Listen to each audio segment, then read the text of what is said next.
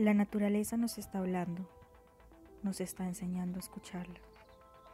De la ignorancia a la conciencia, del silencio a la voz, de lo estático a lo imparable, de la rutina a los cambios,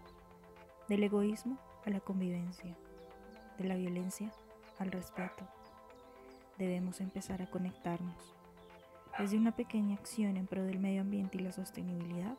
hasta una red de personas dispuestas a transformar los malos hábitos. Bienvenidos y bienvenidas a De Cero a Eco. Bienvenidas y bienvenidos a un nuevo episodio en De Cero a Eco Podcast, este espacio creado para ustedes y por el medio ambiente. Mi nombre es Ana María Cañón y el día de hoy vamos a hablar de los diferentes tipos de leche y la huella ambiental de cada una. Este episodio, además de ser bastante específico, decidí hacerlo porque sentí que era mi responsabilidad tocar el tema. Resulta que para quienes escucharon el primer episodio y para quienes no lo escucharon, en un momento del podcast se mencionó que la leche de almendras contaminaba más que la leche de vaca. Siendo muy honesta, en ese momento no tenía la información suficiente para desmentir o verificar esa afirmación, entonces, irresponsablemente, y lo acepto, dejé el episodio así, lo subí, lo compartí aunque pues hace poco ya lo, lo reedité y preferí quitar esa parte, porque empecé a averiguar más sobre el tema y me di cuenta que es mucho más complejo que únicamente decir que un tipo de leche contamina más o menos que otra. Por supuesto, antes de empezar debo aclarar que no soy experta en el tema y aunque busqué en diferentes fuentes confiables y voy a compartir muchos de esos datos con ustedes, Siempre es la responsabilidad de cada uno buscar más información sobre el tema y resolver esas preguntas que les quedan. También quiero aclarar que si bien es cierto que voy a hablar de alimentos, en este caso específico de la leche,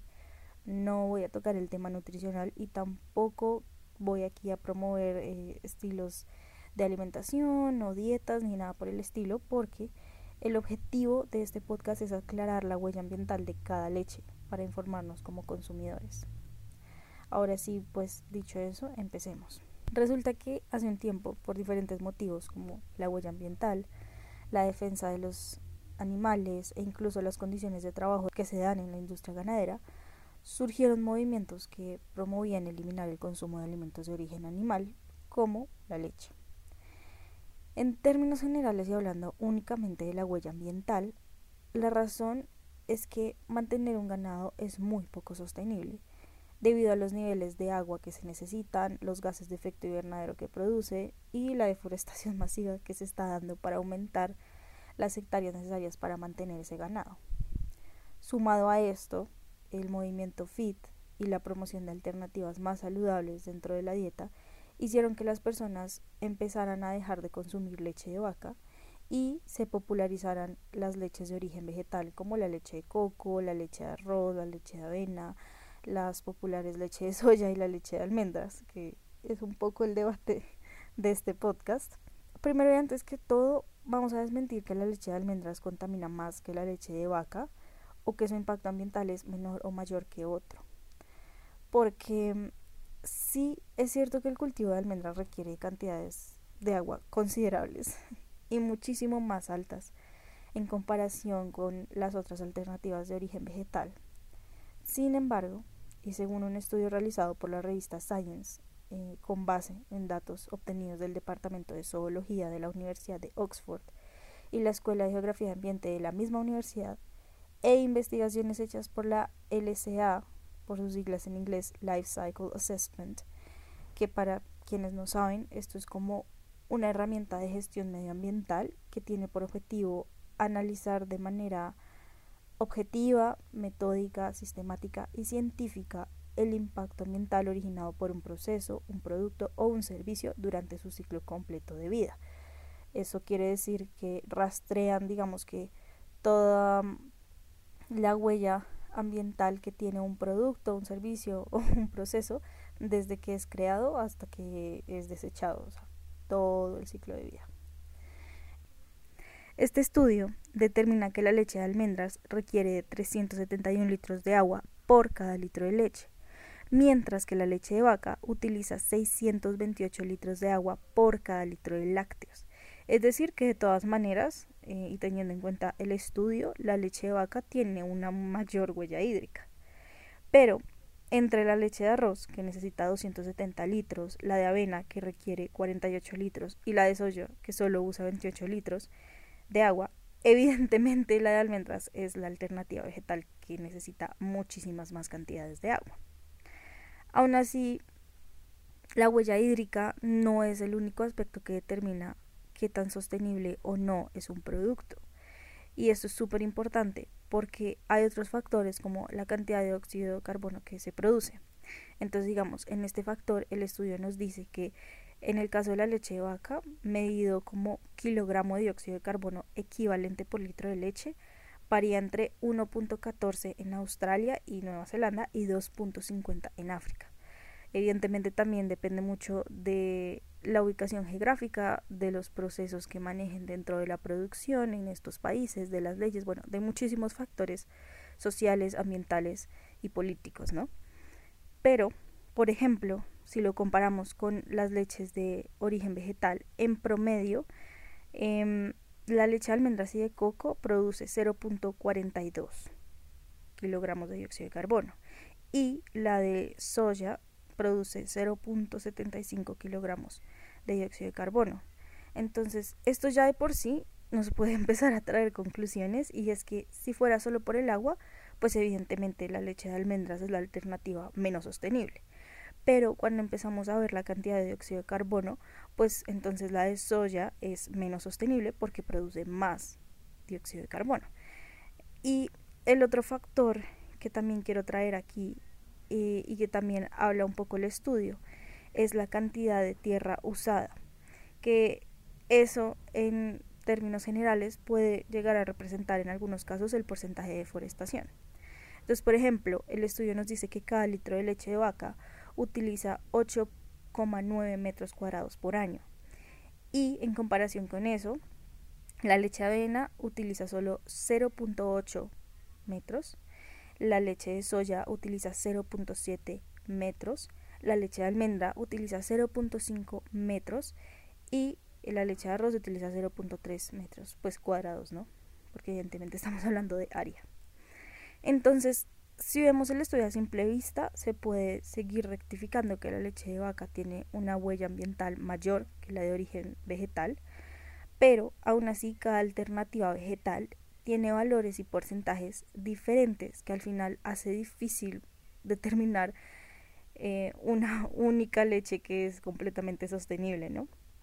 Entonces la pregunta en este punto sería ¿de dónde surge esta idea de que la leche de almendras contamina más? Pues digamos que se debe a dos factores importantes.